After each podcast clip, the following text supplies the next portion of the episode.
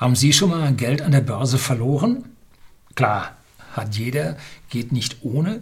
Aber haben Sie schon mal Geld verloren, was nicht hätte sein können, wo Sie nachher gesagt haben, ja, das ist aber jetzt blöd gelaufen, hätte ich doch bloß länger gehalten, die sind ja wieder gestiegen.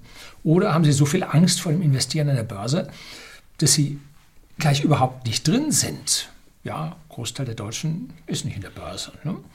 Heute geht es ans Eingemachte, heute geht es auch oder wird es auch ein Stück weit wissenschaftlich. Keine Sorge, keine Formeln. Auch hier in dem Buch gibt es keine Formeln, aber es gibt eine Menge Hinweise. Die letzten 15 Prozent des Buchs sind also Erklärungen und äh, Links bzw. Zitate äh, aus wissenschaftlichen Arbeiten, die der Autor hier zusammengetragen hat. Jetzt geht's dann los. Bleiben Sie dran.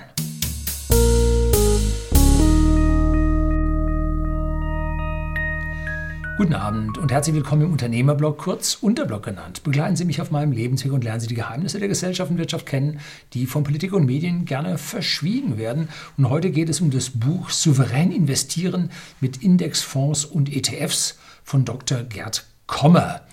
Und dabei steht hier in diesem roten Kreis noch ein schöner schlauer Spruch drin, wie Privatanleger das Spiel gegen die Finanzbranche gewinnen. Denn es ist hier ja, ein fieses Spiel, was die Finanzbranche mit den Bürgern und den Anlegern treibt. Nämlich sie versucht, die Gewinne innerhalb der Finanzbranche zu halten und die Investoren ja mit einem kleinen Gewinn, wenn überhaupt, abzuspeisen. Und der Normale zuckt da mit den Schultern und sagt, ja, ein bisschen Pech gehabt. Oh, nächstes Mal wird es besser. Ja, es kann gleich besser werden und darum geht es in diesem Buch. Sie kennen meine 14-teilige Serie, falls nicht. Äh, hier unten ist die, der Link auf die Playlist, wo ich also mal Grundsätzliches übers Investieren gesagt habe.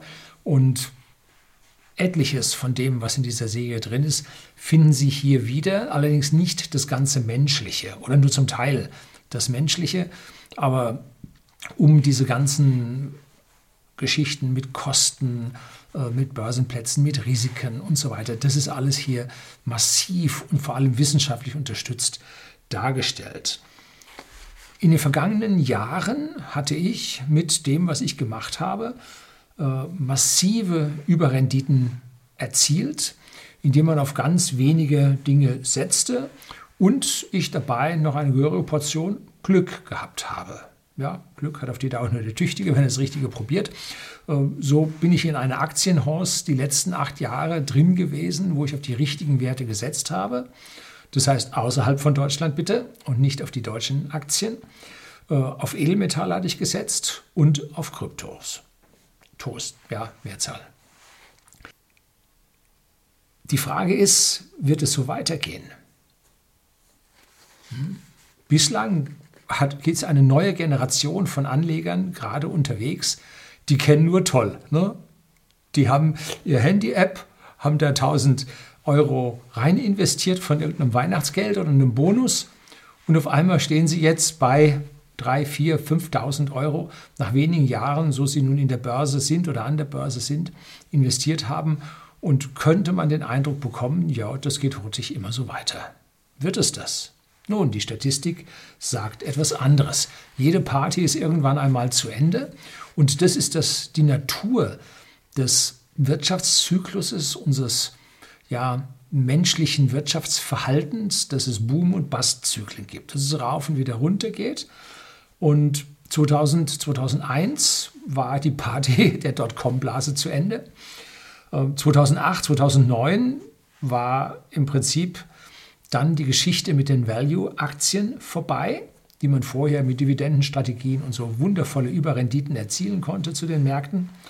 Und nun schaut es so aus, als ob so langsam die Tech-Aktien zu Ende kämen. Allerdings, äh, sie halten sich wacker, keine Frage. Natürlich, im Nachhinein ist man immer schlauer als zuvor. hätte, hätte, Fahrradkette, den Spruch kennen Sie. Aber wenn man die Systeme in der Vergangenheit realisiert hat, verstanden hat und nach wenigen Jahren konnte man sie dann in so einem Zyklus verstehen, dann konnte man da ganz gut was machen. Aber immer wenn Zyklen wechseln, wenn was anderes kommt, dann weiß man es nicht. Dann wird es ganz, ganz schwierig. So, soll man jetzt in Fang-Aktien investieren, wenn darunter, also erweiterte Tech-Aktien und so weiter, äh, wenn darunter Unternehmen sind, die mit dem Faktor 100 bis 200 bewertet sind, was soll denn da noch kommen? Können die da überhaupt noch reinwachsen? Gut, kleinere Firmen können in so hohe Bewertungen hineinwachsen, aber große Firmen dann nochmal so, ja, dann doch eher nicht. Ne? Ich habe ja persönlich meine Zweifel an der Firma Tesla, dass sie diese extremen Bewertungen, die sie momentan haben, um, halten können. Dann kam ein richtig großer Einbruch, aber Tesla hat sich schon wieder ganz schön berappelt und hat da von diesen Verlusten schon wieder was wettgemacht. Gut, meine Entscheidung war richtig gewesen, aber das bedeutet auch, dass sie sich permanent um Märkte kümmern müssen und permanent entscheiden müssen. Und laufen sie nicht permanent dem Markt hinterher? Haben sie Aktien, auf denen sie sich wirklich ausruhen können in diesen wechselvollen Zeiten? Hm. Also ich persönlich habe für mich meine Zweifel dabei. Und deshalb ist dieses Buch, was ich mir habe schenken lassen, ja, zugesandt bekommen, äh, eine wahre Offenbarung, weil es mir ja das, was ich mir schon immer so gedacht habe und wo ich in den letzten Teil 13 und 14 oder war es schon 12, 13, 14 von meinen äh, Finanzvideoserie tatsächlich auch schon ein Stück weit in diese Richtung, die dieses Buch nun genau beschreibt, hingegangen bin. Stichwort ETF steht schon hier im Titel und Sie haben bei meinem Musterdepot dann auch gesehen, wie ich äh, hier Momentum und Value und Growth äh, ETF hier schon besprochen habe. Ne? So, jetzt gibt es ein ganz kurzes Zitat aus diesem Buch, das mir so gut gefallen hat, ganz am Ende. Über die Zukunft weiß niemand etwas Genaues, aber drei Dinge stehen fest. Erstens, der nächste Crash kommt bestimmt. Hat es immer gegeben, wird es immer geben. Also steht er bevor, wir wissen bloß nicht wann. Zweitens, die meisten Privatanleger werden in diesem Crash Panikverkäufe vornehmen, die sie teuer zu stehen kommen werden. Klar, die verkaufen, oh, jetzt ist aber unten, das geht noch weiter und das Risiko kann ich nicht und jetzt muss ich verkaufen. So, und drittens, aus Angst vor einem Crash investieren die Deutschen zu wenig in Aktien. Ja, wissen wir auch. Wie viel? 11 bis 15 Prozent, je nachdem, welche Umfrage man folgt. Der Deutschen sind nur in Aktien überhaupt an der Börse und dann auch über Fonds und so investiert. Ne? Und deshalb vermeiden sie es, Teil dieser mitleidenswerten Gruppe zu sein, ne, die da von diesen gesamten Superbörsensteigerungen nichts abbekommen hat. Ist ja eigentlich schade drum. Ne? So, die meisten Zuseher hier auf dem Kanal sind nicht an der Börse unterwegs. Sicherlich mehr als im Durchschnitt der Bevölkerung, aber trotzdem gehe ich davon aus, dass nicht mehr als die Hälfte vielleicht ein Drittel der, die mir hier zuhören, an der Börse investiert sind. Wie viel sind zum Beispiel in Bitcoin investiert in Deutschland? Gibt es eine Umfrage? Nicht, doch vielleicht repräsentativ, aber ist jetzt auch schon wieder ein Jahr her oder so. 4 Prozent. 4 Prozent der Deutschen sind in Bitcoin investiert. Aber heute soll es nur um ein Anlagedepot gehen. Der Deutsche ist sehr ängstlich. Kennen Sie German Angst? Ist also ein Fremdwort auf der Welt. Und Ängstlicher als die Bürger vieler, vieler anderer Staaten sind die Deutschen. Tja, ist so. Können sie nicht ändern. Die lassen sich auch gerne Angst machen. Und die Frage, die Sie sich persönlich stellen müssen, wie viel Angst vertragen Sie? Eigentlich der, die ganz große Frage. Und der Unternehmer, so wie whisky.de, der Versender hochwertigen Whiskys an privaten Endkunden in Deutschland und in Österreich, muss eine Angsttoleranz besitzen, sonst braucht er mit seinem Geschäft gar nicht anzufangen. Oh Gott, das wird alles daneben gehen. Ja, brauchst du nicht anfangen mit deinem Geschäft. Ne? Also Unternehmer sind vom Grundsätzlichen her positiver. Sicherlich hat jeder Unternehmer auch so seine Angstschwelle, äh, wo er nicht drüber hinausgehen wird. Vielleicht aus Erfahrung, vielleicht einfach nur aus purer Angst, ohne dass sich was dahinter verbirgt. Hm. So, wie viel Angst halten Sie persönlich aus? Das ist eigentlich die große Gretchenfrage, die Sie sich stellen müssen. Es gab jetzt vor einem Jahr den großen Pandemie-Crash, um nicht das böse C-Wort zu verwenden.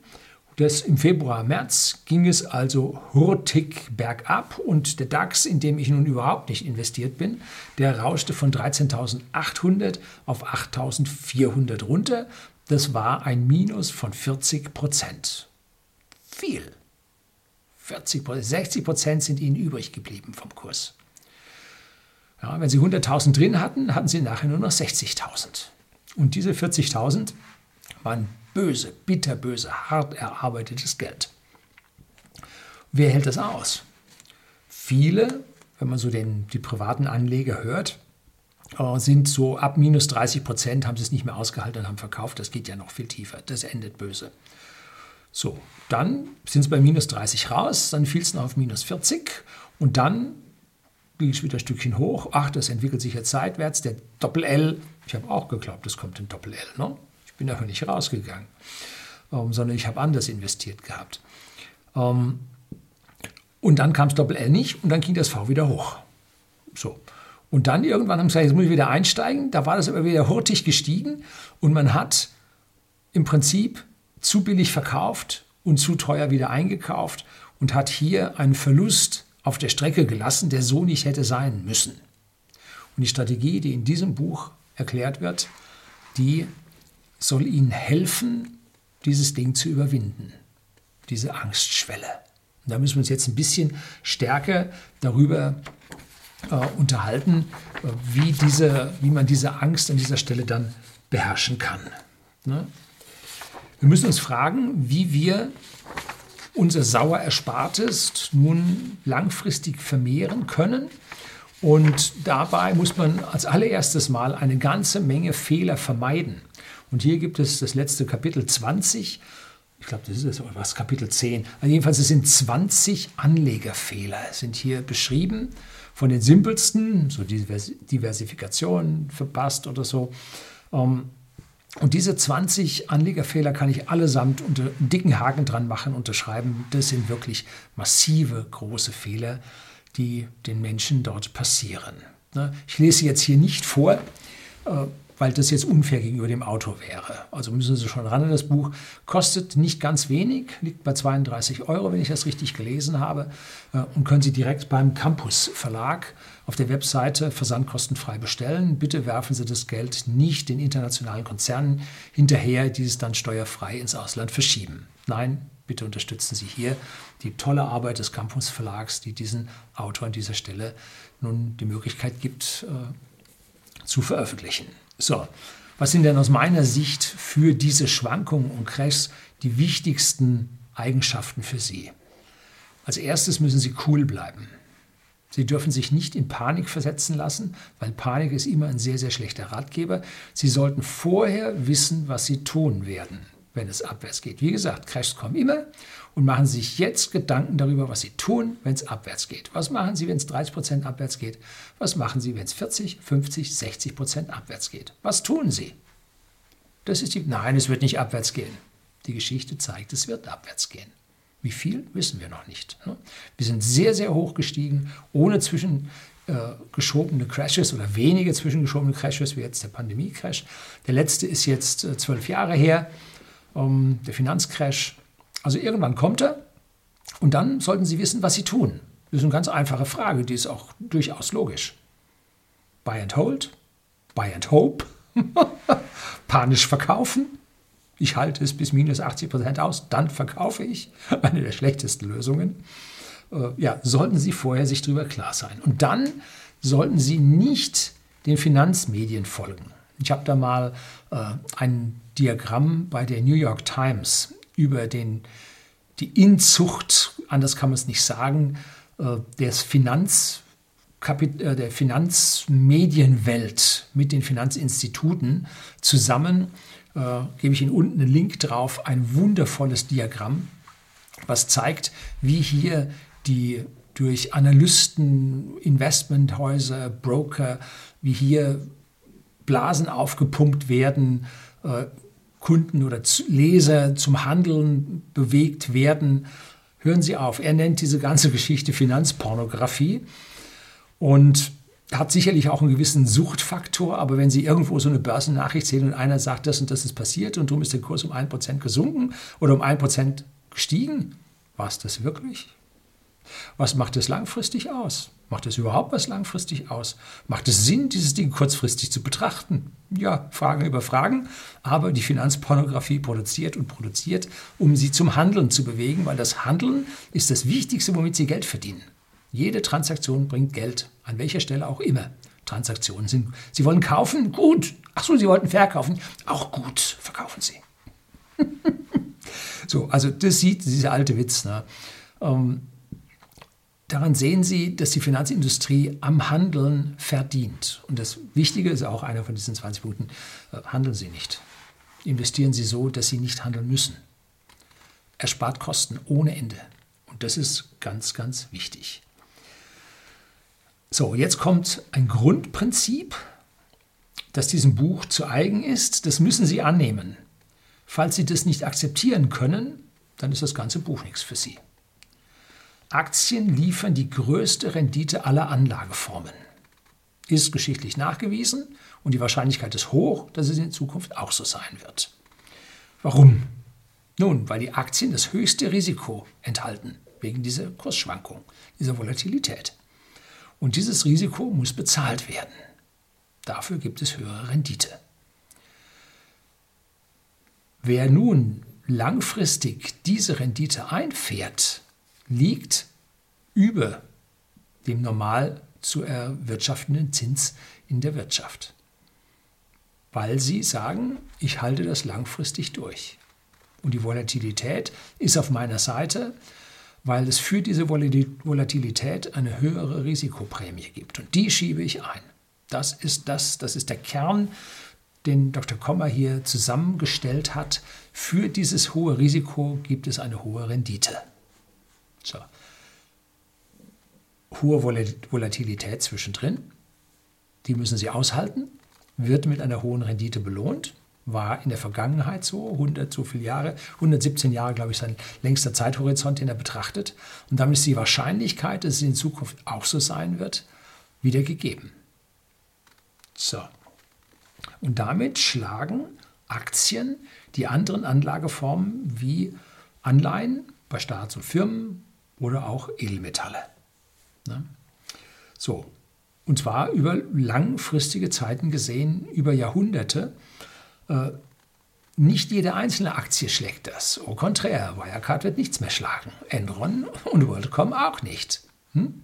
So, ähm, aber als gesamte Anlageklasse wird, werden die Aktien diese anderen schlagen.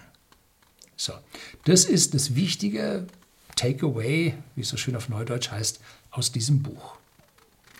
Das niedrigste Risiko, ganz klar, hat Cash. Und zwar Cash in der Währung, die Sie typischerweise verwenden. So. Und solange Sie unter 100.000 Euro bleiben, weil das ist ja die gesetzliche Sicherung Ihrer Einlage bei der Bank. Ne? Darüber, wenn Sie also über diese 100.000 Euro rausgehen, haben Sie ein fettes Versagensrisiko Ihres Finanzhauses, ihrer Bank, das ja mit zunehmender Verschuldung äh, und abnehmenden Zinsen für die Banken immer größer wird, dieses Risiko zu versagen. Äh, warum? Weil die Banken aus der Transformationsmarge, also aus kurzfristigen Zinsen, langfristige Zinsen mit dem Aufschlag zu machen und dabei genau zu wissen, wie viel Risiko in diesen langfristigen Zinsen drin ist, da dieser langfristige Zinsaufschlag verloren gegangen ist durch diese Nullzinsen von der Politik über die EZB.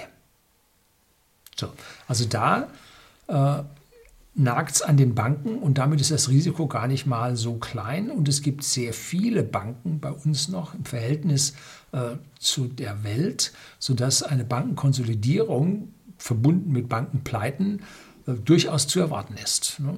So, darauf geht er an dieser Stelle im Buch dann auch ein. Warum ist dieses Risiko bei den Banken so hoch? Weil sie haben doch da ihr Guthaben auf dem Girokonto. nee. Äh, ihr Konto ist im Prinzip ein Ausweis, welche Schulden die Bank bei Ihnen hat. Das ist nicht Ihr Guthaben, sondern es sind die Schulden der Bank. Wer das noch nicht verstanden hat, äh, schreibe Ihnen unten in die Show Notes äh, ein Video von mir rein, wo ich das EZB-Geld und wie das seinen Weg rüber bis zum Giralgeld findet, wie das konstruiert ist und warum das Schulden sind. Hm. Sollten Sie wissen, bevor Sie sich äh, hier in die Fänge von irgendwelchen Banken mit irgendwelchen ja, Zertifikaten, das sind nämlich auch Schulden, die die Bank bei Ihnen hat, dann begeben. Ne? Die Lehmann-Zertifikate waren so ein ganz typisches Ding. Äh, Sie dachten, das wäre Ihr Guthaben, dabei war das nur die Schuld der Bank und die konnte dann die Lehman Bank konnte nicht mehr bezahlen. So, da war das Ding wertlos. Typischer Fall von Fiat Money, beziehungsweise aus Fiat Money abgeleiteten äh, Derivaten, äh, Zertifikaten, die dann dahin gingen. Ne? Dann beschneiden ihr Wachstum. Und da müssen Sie zurück bei meiner Finanzserie auf das exponentielle Wachstum. Wenn Ihnen jemand konstant etwas von Ihrer Marge nimmt, dann macht sich das über das exponentielle Wachstum, was ihre Zinsesverzinsung darstellt, am Ende enorm was aus. Wenn man ihnen 1, 1,5 Prozent, vielleicht 2 Prozent pro Jahr an Marge nimmt, durch Verwaltungsgebühren für einen Fonds, also einen aktiv gemanagten Fonds, oder durch äh, Trading-Verluste, Trading-Gebühren, wenn man ihnen da 1, 2 Prozent pro Jahr nimmt, dann kann nach mehreren Jahrzehnten Ihr Depot am Ende nur halb so groß sein. Es kommt auf diese äh, letzte, auf das letzte halbe Prozent kommt es an. Das dürfen Sie nicht herschenken. Und deswegen sind normale Fonds ein absolutes No-Go. Ich habe einen, von dem werde ich mich aber bald irgendwann mal trennen. Der hat überragende Renditen erzielt. Das war also ein, ein, ja, ein Zufallstreffer äh, im Immobilienbereich, weil ich den anders nicht meinte zu erreichen. Heute weiß ich, wie ich das Ziel auch anders erreichen kann. Aber äh, da wird zwischendrin in den gesamten Finanzinstituten noch so viel verdient. Das müssen Sie haben. Das dürfen Sie keinem Finanzinstitut lassen. Und deshalb heißt ja hier auch, äh, wie Sie der Finanzindustrie, wie Privatanleger das Spiel gegen die Finanzindustrie gewinnen. Deshalb heißt es so. Ne? Wie Sie denen die Gelder nicht lassen, sondern genau so anlegen, dass bei Ihnen diese Wertsteigerung ankommt. Herr Kommer hat in seinem Buch Zeitreihen zurückgerechnet, ziemlich lang, und ein paar wichtige Dinge herausgearbeitet. Äh, Börsen, vertreten durch die entsprechenden Indizes von den Börsen, zeigen über sehr lange Zeiträume heftige Einbrüche. Zwischen zwei Jahren im Depotstand können durchaus minus 50 Prozent liegen. Das ist viel, ne? Überlegen Sie mal, jetzt haben Sie 100.000 Euro sich da hinangearbeitet und auf einmal haben Sie nur noch 50.000. Das ist heftig. Ne? Wenn man betrachtet, wie lange die Zeiträume sind, die Sie bei Bärenmärkten und nach extremen Einbrüchen über die letzten 100 Jahre gesehen im Minus waren, bevor sie dann hinten wieder rauskamen, da kamen dann, waren das, waren das 70 Jahre seit dem letzten Krieg oder so, ähm, kamen durchaus 13, so viele Jahre dabei raus. Das heißt, sie müssen das durchhalten können über so lange Zeiten. Um, gut, während der Zeit wären ihre Einzelaktien natürlich auch massiv abgestürzt. Im Einzel vielleicht ein bisschen anders, aber die eine oder andere Aktie wäre bei solchen gigantischen Abstürzen dann auch vom Markt genommen worden, weil pleite. Also auch da werden massive Verluste reingehagelt. Das heißt also an dieser Stelle ist nur die Frage, äh, können Sie in dem volatilen Aktienmarkt sich wohlfühlen oder müssen Sie etwas anderes nehmen, wo es nicht so auf und ab geht. Ne?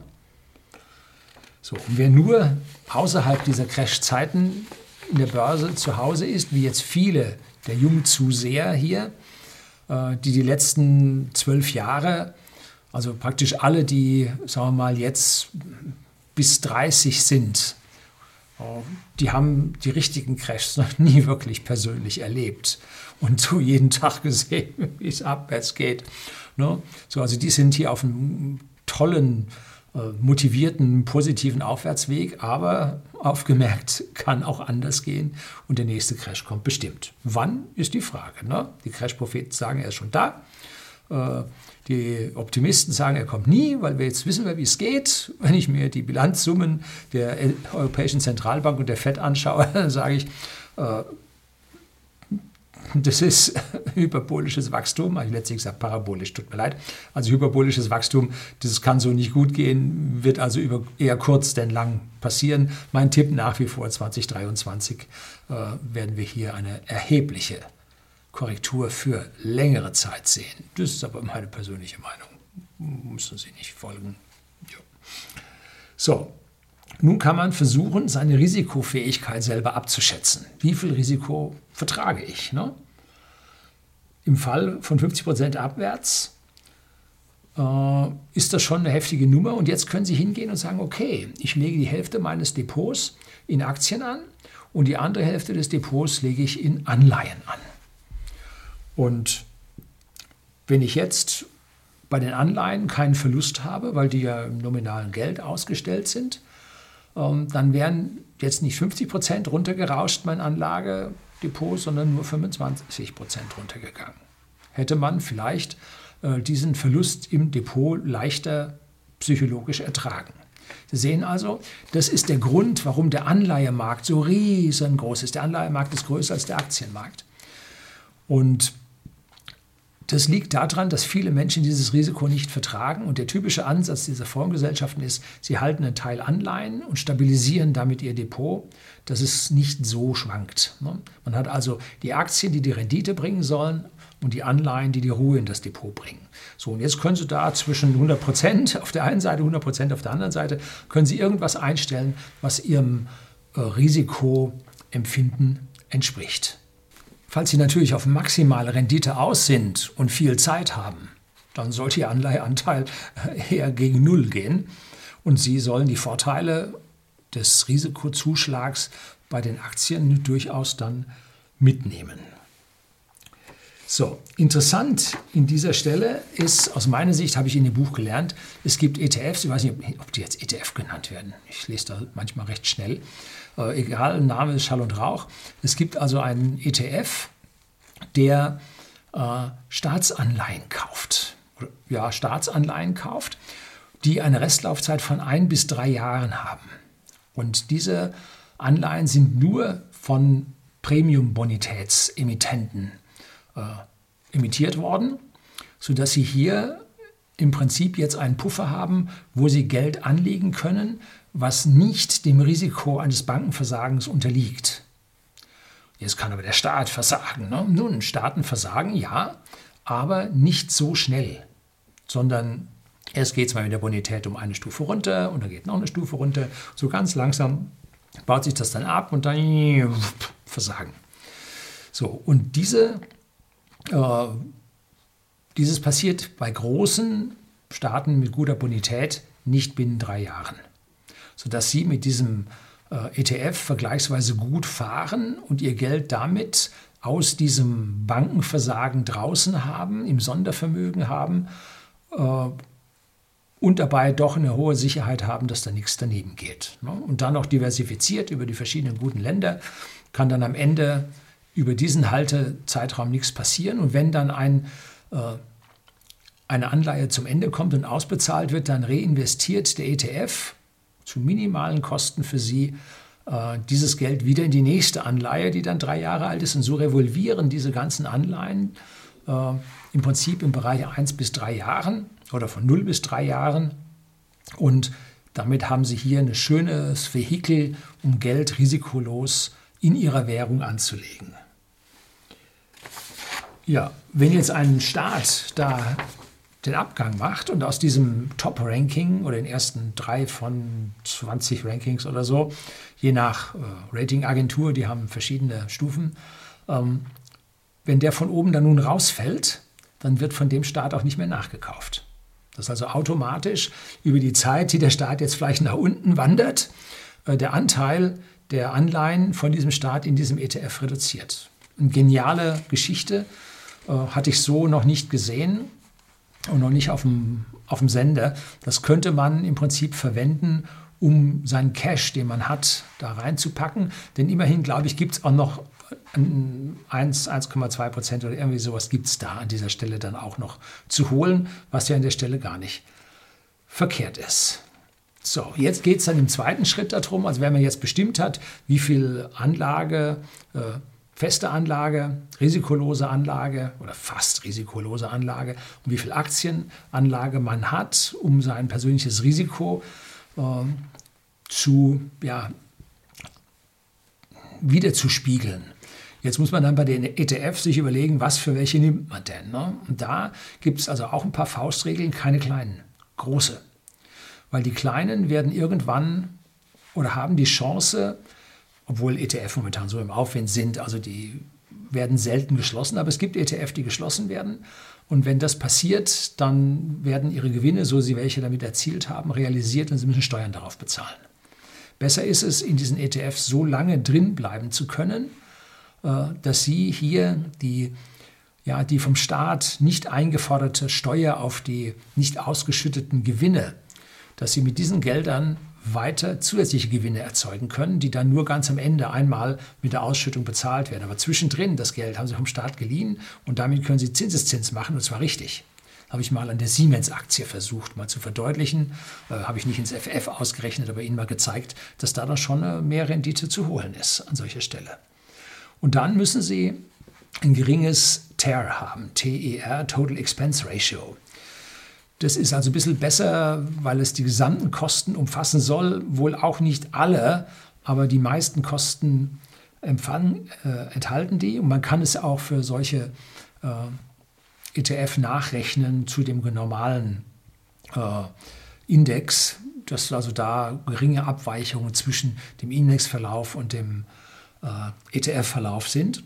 Und da sollte man sich also ETFs suchen, die so 0,2, 0,3, 0,4 Prozent im Total Expense Ratio haben und dann noch von einer größeren Gesellschaft sind, die auch vor Nichtauflösung, vor Auflösung mehr oder weniger geschützt sind. Äh, so, und dann äh, im Prinzip sollten diese ETF ein Weltportfolio abdecken. Das heißt, man ist jetzt wieder nicht nur bei einem ETF, sondern bei mehreren ETF, was wieder eine Diversifikation äh, enthält von verschiedenen Anbietern. Ähm, und das Weltportfolio sollte also auch den Rest der Welt, nicht nur die entwickelten Staaten, die westliche Welt, sondern auch zweite und dritte Welt, also Developed Countries und Emerging Markets, um, hier abbilden, äh, weil die auch aufholen. Und mitunter ist diese Aufholjagd deutlich besser im Wachstum als das der etablierten Staaten. Warum? Nun, es ist leichter, jemandem etwas nachzumachen, als selbst was Neues zu erfinden und ganz vorne wegzulaufen. Also dieses Nachmachen in der zweiten und dritten Welt äh, führt zu höheren Wachstumsraten. Das ist interessant zu sehen. Ähm, und wir wissen alle, dass die Klein- und Mittelunternehmen, so wie whisky.de, der Versender hochwertigen Whiskys an privaten Endkunden in Deutschland und Österreich, ein Kleinunternehmen ist. Wir werden also von der EU noch nicht mal als äh, zählbares Unternehmen hier angesehen, so klein sind wir. Ähm, als Kleinunternehmen können wir besser unsere Kosten unter Kontrolle haben, unsere interne Bürokratisierung begrenzen, können schneller auf Märkte, auf Dinge, die auf das Unternehmen einwirken, reagieren, als diese großen Supertanker, die so schwer zu bewegen sind. Äh, und deshalb haben, ist es wichtig, dass Sie auch Small- und Medium Caps drin haben. Jetzt glauben Sie nicht, dass es so kleine Firmen wie whisky.de als AG gäbe. Also hier sind die Small Caps dann doch schon Unternehmen mit, mit unter 1000 Mitarbeitern und mehr und äh, 50, 100 Millionen Umsatz dann doch auch äh, schon an dieser Stelle äh, zu sehen. Und die sollten dann in diesen ETF mit enthalten sein, weil sie für hohe Wachstumsraten und gute Profitabilität dann sorgen. Ähm, und wenn es da dann mit kleinen Unternehmen bergab geht, sorgt der ETF automatisch dafür, dass diese schlechter performanten Unternehmen nach unten durchgereicht werden und die besseren von unten wieder hochkommen. Das macht der ETF automatisch. Und das ist das Besondere an dem. Darum müssen Sie sich überhaupt nicht kümmern. Wichtig ist, dass das nicht irgendeine Person macht, die sagt, ich heiße Holz und ich kann das besser, ähm, sondern dass das nach mathematischen Verfahren passiert. Denn wir wissen, langfristig schaffen es die Fondsmanager nicht, weil die ja auch selber davon groß leben müssen ne? und ihre Glaspaläste heizen müssen. Tiefflor-Teppichboden nach allen sieben Jahren auswechseln. All diese Dinge müssen Sie an der Stelle dann mitbezahlen. So, also deswegen aufgemerkt bei Small und Medium Caps Stock Picking, die sind zum Teil relativ selten äh, handelbar, weil es sie einfach dann nicht gibt, ne? weil da will keiner verkaufen. Oder sie bieten an, es will keiner kaufen. Äh, also das ist mitunter schwierig, deshalb gehen sie da auf die ETF und versuchen es nicht selber. Wer da Stockpicking versucht, schwierig, schwierig, schwierig. Jo. Es ist auch die Wahrscheinlichkeit, dass ein kleinerer schneller über den Jordan geht, weil er ein großer ihn auf dem Kicker hat und ihn fertig macht, äh, weil beim Kleinen irgendeine Führungspersönlichkeit ausgefallen ist oder was auch immer. Die Wahrscheinlichkeit, dass so ein kleiner über den Jordan geht, ist relativ hoch. Dafür erhalten sie mehr Rendite und der ETF sorgt dafür, dass sie die Guten von denen bekommen und nicht die Schlechten. So, also Sie dürfen aber nicht nur die kleinen und mittleren nehmen, weil es gibt Phasen, wo die kleinen und mittleren, wie zum Beispiel jetzt, wo die Staaten den kleinen und mittleren die ganze Menge verbieten, wo die schlechter abschneiden als die großen, die systemrelevant sind und gestützt werden. Ja, also Sie müssen hier auf ein ausgewogenes Portfolio kommen, ein sogenanntes Weltportfolio, nennt das Dr. Kommer in seinem Buch. Tja, was man jetzt nicht erwarten darf, ist, dass man jetzt langfristig 20, 25, 30 Prozent Rendite fährt, so wie wir über die Tech- und Fang-Aktien das über die letzten acht Jahre geschafft haben. Nee, also da müssen Sie nicht dran glauben, sondern es wird im allgemeinen Wirtschaftswachstum der Welt. Daran werden Sie teilhaben können. Und da haben wir ja im BIP auf der einen Seite die wertschöpfenden äh, Teile Fertigungsindustrie und so weiter. Und auf der anderen Seite dann die Dienstleistungen, die äh, jetzt zwar wichtig und notwendig sind, äh, die aber jetzt nicht zu diesem riesigen Wachstum äh, beitragen, sondern eigentlich nur das Leben angenehm machen. So, und wenn wir uns jetzt hier auf diese Unternehmen beschränken, können wir durchaus, sagen wir mal, die doppelte Rendite äh, vom Weltwirtschaftswachstum, was momentan so dreieinhalb Prozent oder so liegt, können wir dann erreichen. So. Das heißt also, wir bleiben da unter 10 Prozent, aber das lang, langfristig. Das heißt, mit, wenn man so 6, 6,5 Prozent pro Jahr hat, verdoppelt man innerhalb von 10 Jahren. So, das mag für denjenigen, der ganz unten ist und anfängt, mag das nicht genug sein. Da muss er aber ein noch viel höheres Risiko eingehen, wenn er das versucht, mit seinen eigenen Strategien zu schaffen. Äh, durchaus möglich. Wer vor fünf Jahren in Bitcoin investiert hat, ein paar Tausende, der hat heute überhaupt keine Probleme mehr. Ähm, also es gibt Mittel und Wege, ja, ähm, aber äh, wer nun weniger diese extremen Risiken mag und auch etwas weniger Zeit hat, sich damit wirklich zu beschäftigen, der muss auf narrensichere Systeme ausweichen. Ähm, so, das war das. Es wird also Zeit für mich, dass ich mich von meinen äh, Anlageprinzipien jetzt etwas wegbewege, hin mehr zu dem Inhalt dieses Buches. Äh, Natürlich fällt es mir ein bisschen schwer. Da ich habe den tollen Goldanstieg mitgefahren, ich habe den Silberanstieg mitgefahren, äh, ich habe den Bitcoin-Anstieg mitgefahren, ich habe Fang nicht mit allen, leider zu wenigen, aber auch ganz deutlich mitgefahren. Äh, habe in den vergangenen Jahren sehr, sehr gut gefahren, aber ähm, jetzt kommen Zeiten, wo es unsicherer wird. Ne? Und diesen Unsicherheit muss ich nun anfangen, ein bisschen umzugehen und hier diese super Gewinne, die man hat fahren können, ein bisschen besser abzusichern und ein bisschen ja, länger in die Zukunft zu schauen. Und ich werde meine Werte deshalb nicht sofort verkaufen und hier einen harten Schnitt machen, sondern wie ich das 2018 im Herbst bereits gemacht hatte, als ich mich entschieden hatte, hier ein Stück weit umzuschichten, ähm, habe ich Stop-Losses gesetzt, die ich mittlerweile sehr, sehr ablehne, äh, wenn man damit versucht, Schwankungen hier im Prinzip auszubremsen und dann nachzukaufen, wenn er unten ist und so. Gelingt ihnen im seltensten Fall und im Schnitt gelingt ihnen halt nicht. Äh, aber wenn Sie sowieso vorhaben zu verkaufen, hindert Sie niemand daran, relativ enge Stop-Losses nachzuziehen. Solange der Wert jetzt läuft, und steigt. Ich habe da so zwei Kandidaten, von denen wollte ich mich eigentlich trennen. Das ist Linde, PLC und 3M. Äh, dann habe ich mir das so angesehen, dann habe ich gesagt, okay, setze ich einen Stop-Loss und wenn der jetzt runterrauscht, dann habe ich da meine Gewinne mitgenommen und gut. Und die Dinge gingen erst ein bisschen seitwärts und wop, gingen jetzt hoch. Ne? Jetzt ziehe ich meine Stop-Losses nach. Äh, die werden weiter laufen, solange bis sie irgendwann dann tatsächlich fällig sind. Äh, und dann habe ich hier meine Gewinne über diese nachgezogenen Stop-Losses äh, realisiert. Aber nur, weil ich die Werte sowieso verkaufen will. Ansonsten, wenn Sie sagen, ich will das jetzt ausbremsen, wenn da unten ist, kaufe ich wieder nach.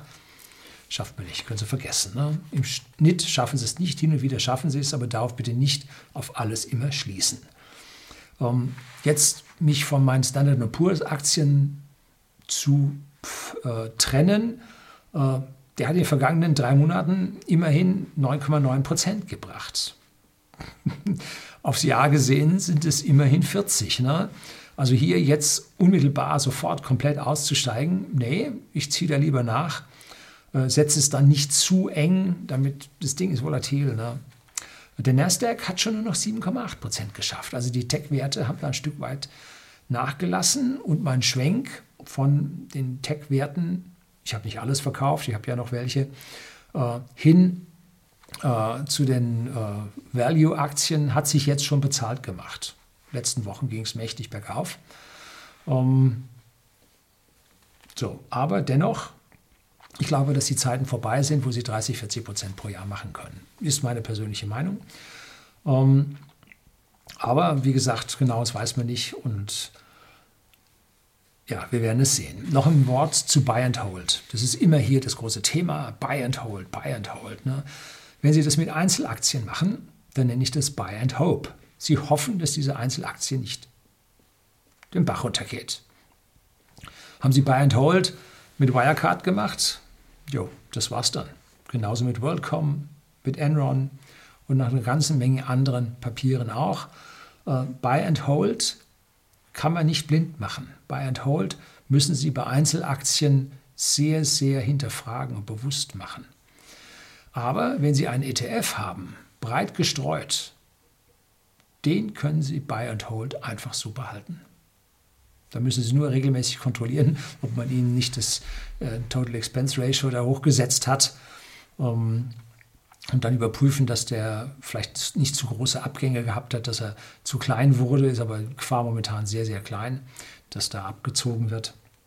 Also Buy and Hold bei ETF ein absolutes Muss, bei Einzelaktien ganz, ganz schwierig. Würde ich heute nicht mehr machen.